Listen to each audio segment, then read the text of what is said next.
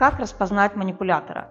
10 сигналов, которые помогут вам не стать марионеткой. К сожалению, в отношениях довольно часто встречаются манипуляции. Они встречаются со стороны женщин, и со стороны мужчин, и они не всегда заметны. И в этом ролике я расскажу вам про 10 манипуляций, знание о которых поможет вам не стать марионеткой. Обязательно досмотрите это видео до конца, и я вам расскажу самую незаметную манипуляцию, которую пропускают мимо своего внимания большинство людей. Манипуляция номер один – это давление на чувство вины. Если вы замечаете, что в общении с каким-то человеком вы постоянно испытываете чувство вины. Скорее всего, рядом с вами манипулятор. И это вы можете заметить так, что с другими людьми вы можете испытывать чувство вины иногда время от времени, потому что мы все люди, мы испытываем разные эмоции. Но конкретно с этим человеком чаще всего вы испытываете чувство вины, чаще, чем обычно, может быть вообще постоянно. И вы можете заметить, что общение с этим человеком вас стрессует, то есть оно у вас уже сразу ассоциируется с чувством вины. Это точный признак, что вами манипулируют через чувство вины. Э, простые примеры, как это может проявляться. Если, например, вы пошли гулять с этим человеком, и вы говорите, о, что-то тучи собираются, я еще думала, взять зонт или не взять ну и как-то решила не брать, то другой человек отреагирует какой-то шуткой. Да, это ритуал призыва дождя, если ты не берешь зонт. Но манипулятор скажет, ну вот, из-за того, что ты зонт не взяла, мы теперь промокнем. Несмотря на то, что э, сам он тоже зонт при этом не взял. Когда вы делитесь чем-то абсолютно невинным, манипулятор перевернет это так, чтобы вы испытали за это чувство вины. Следующая манипуляция – это газлайтинг. Газлайтинг сейчас слово модное. Что оно означает? Это означает, что человек создает некую реальность, который не существует и заставляет вас отказаться от своего восприятия реальности. Нет слов. То, как вы воспринимаете реальность, это неправильно. Например, вы приходите со своим парнем в ресторан, и он флиртует у вас на глазах с официанткой. И когда вы ему предъявляете претензию об этом, он говорит, у тебя просто низкая самооценка, ты слишком ревнивая. Я общительный человек. Я со всеми общаюсь, а ты считаешь, что это флирт. И таким образом он создает некую другую реальность. Вы видите, что он откровенно флиртует, он вам говорит, что это просто общение и ничего в этом нет. И вы начинаете сомневаться в себе. Вы начинаете думать, а действительно ли я правильно воспринимаю то, что происходит. Вот это называется газлайтинг. Третье манипуляция – это эксплуатация слабостей. Если человек знает, например, что вам трудно отказывать, он будет вам адресовать всевозможные просьбы для того, чтобы эксплуатировать вот эту вашу слабость. Надо ему сходить в ночной клуб, вы придете к нему сидеть с ребенком, потому что он знает, что вы затрудняетесь отказывать, и он будет на это постоянно давить. У меня в телеграм-канале есть пост, почему на мне все ездят. И если вы хотите узнать причину, почему на вас все ездят, то переходите в мой телеграм-канал вот здесь по ссылке в закрепленном комментарии. Четвертая манипуляция – это шантаж. Вас могут шантажировать какими-то очень обычными фактами из вашей жизни, которые вы просто не хотите, чтобы они были известны другим людям. А, вас может ваша подруга шантажировать тем, что если ты не сделаешь то, что я хочу, я твоей маме расскажу, какой у тебя долг по кредитке. И поэтому вот этот шантаж, он является довольно распространенной манипуляцией из-за того, что когда это в небольшом масштабе, масштабе, то кажется, вроде это не такое уж большое преступление, и люди не обращают на, не, на это большого внимания. Следующая манипуляция – это переключение внимания на себя. Человек вместо работы над решением проблемы начинает перетягивать внимание на себя и говорить, ой, ну что, получается, это я во всем виноват? Он выставляет вас агрессором, что вы плохой человек в том, что обвиняете в его, в том, что проблема не решена. Это пугает.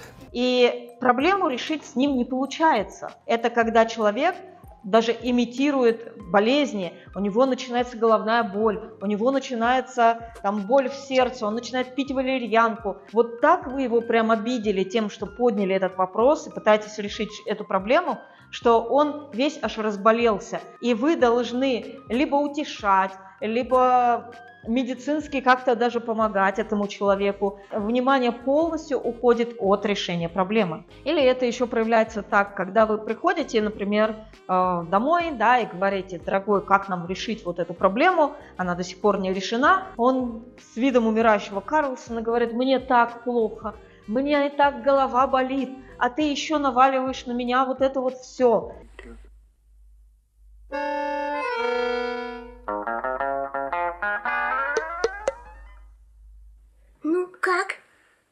Там еще осталось немножечко варенья.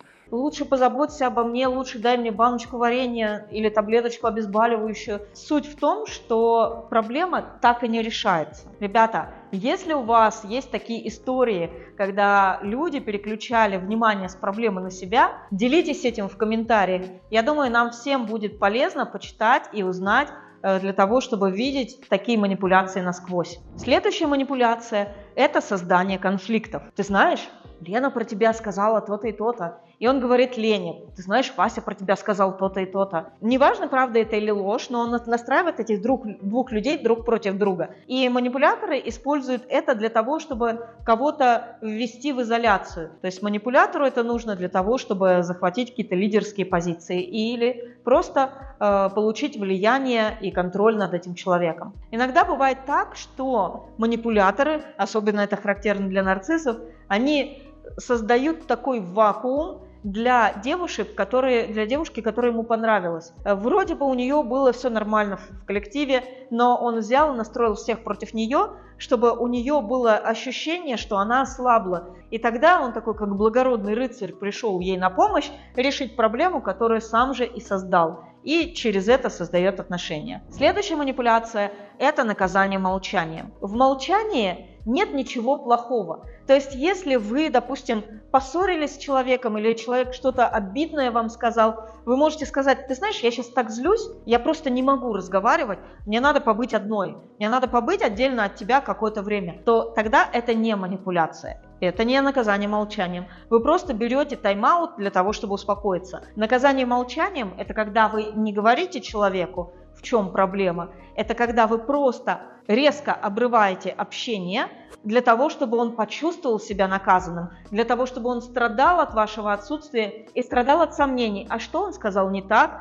А что можно сделать по-другому? А как и спросить ваше прощение? В этом случае наказание молчанием является очень жесткой манипуляцией. Э, вот эту манипуляцию, наказание молчанием, люди часто используют для того, чтобы добиться извинений, потому что они не знают, как еще заставить своего партнера извиниться, если он действительно не прав. И у меня на канале скоро выйдет ролик 5 приемов, как заставить своего партнера извиниться. И вы можете посмотреть этот ролик и узнать, как сделать это правильно без манипуляций. Подписывайтесь на канал, нажимайте на колокольчик, чтобы не пропустить этот ролик. Восьмая манипуляция – это ультиматумы. Правда в том, что у нас могут быть какие-то ценности, которыми мы не готовы поступаться. Если мы заявляем о них э, в здоровой форме, то мы говорим, знаешь, для меня это важно, и я здесь не готов идти на компромисс, потому что у меня есть такие-то и такие-то причины на это. Мы стараемся достичь понимания, но если это манипуляция, то человек не пытается достичь понимания, а, пыта, а борется за власть. И он говорит, либо по-моему, либо никак. Вот Бог, вот порог. Вот в этом случае это будет манипуляцией. Следующая манипуляция – это совместная изоляция. Человек создает вот эту вот иллюзию, что мы с тобой против всего враждебного мира. Для чего? Для того, чтобы создать более тесные, более крепкие отношения. Такой человек не умеет создавать отношения, поэтому он использует враждебность и обвинение других для того, чтобы создать общность с кем-то. Если вы на это купитесь, и пойдете в эти отношения, то это будут отношения в треугольнике жертва-спасатель-тиран. И, как и обещала, сейчас вам расскажу самую частую и незаметную манипуляцию – это давление на стыд. Оно не адресуется так прямо, как адресовалось нам когда-то в детстве. У, как тебе не стыдно. Взрослые люди давят на стыд по-другому. Они выставляют ваш какой-то промах или вашу какую-то ошибку на всеобщее обозрение, делают это предметом шутки, предметом насмешек, то есть раздувают это до больших размеров.